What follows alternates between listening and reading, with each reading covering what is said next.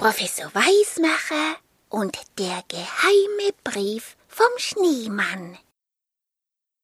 Professor Weismacher schüttelte den Kopf. Ja, ja, sag einmal, Hundling, wo kommt denn dieser Brief her?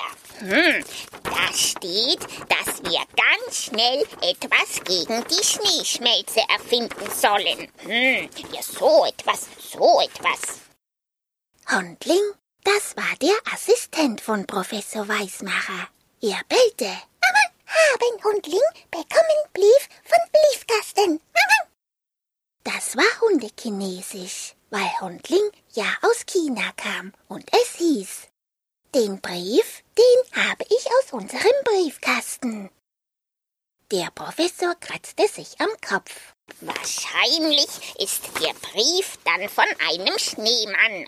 Hm, der arme Schneemann. Das kann natürlich ein jeder verstehen, dass ein Schneemann das Schneeschmelzen gar nicht gut verträgt. Ja, so etwas, der arme Schneemann. Und weil der Professor den armen Schneemännern natürlich gerne helfen wollte, begann er gleich zu forschen und erfinden. Dann wollen wir einmal sehen, wie wir den Schneemännern helfen können und Hm. Und wie es sich für einen rechten Forscher gehört, musste erst einmal herausgefunden werden, was Schnee überhaupt ist und warum er überhaupt schmelzen kann.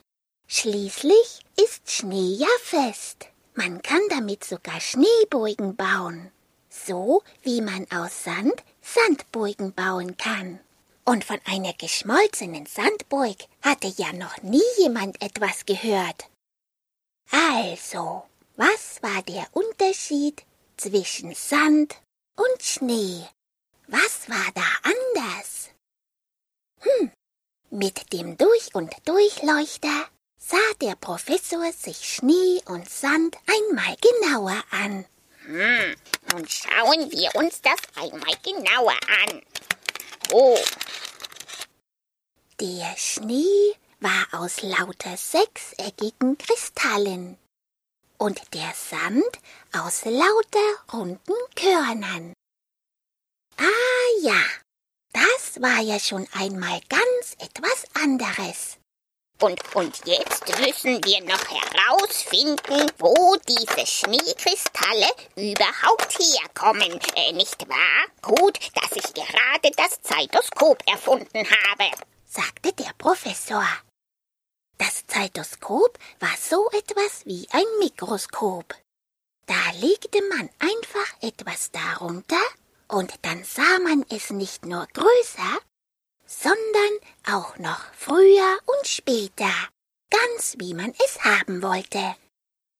Und wie der Professor dann ein wenig Schnee unter das Zeitoskop legte, so, da sah er, dass der Schnee einmal eine Schneeflocke gewesen war. Und die Schneeflocke war vorher ein ganz winziger Eiskristall gewesen. Und das Eis, das ist ja eigentlich nur gefrorenes Wasser. Aha, so war das also. Da war es natürlich kein Wunder, dass der Schnee schmelzen konnte, wenn es nur warm genug wurde. Oh, das waren für den armen Schneemann ja gar keine guten Aussichten.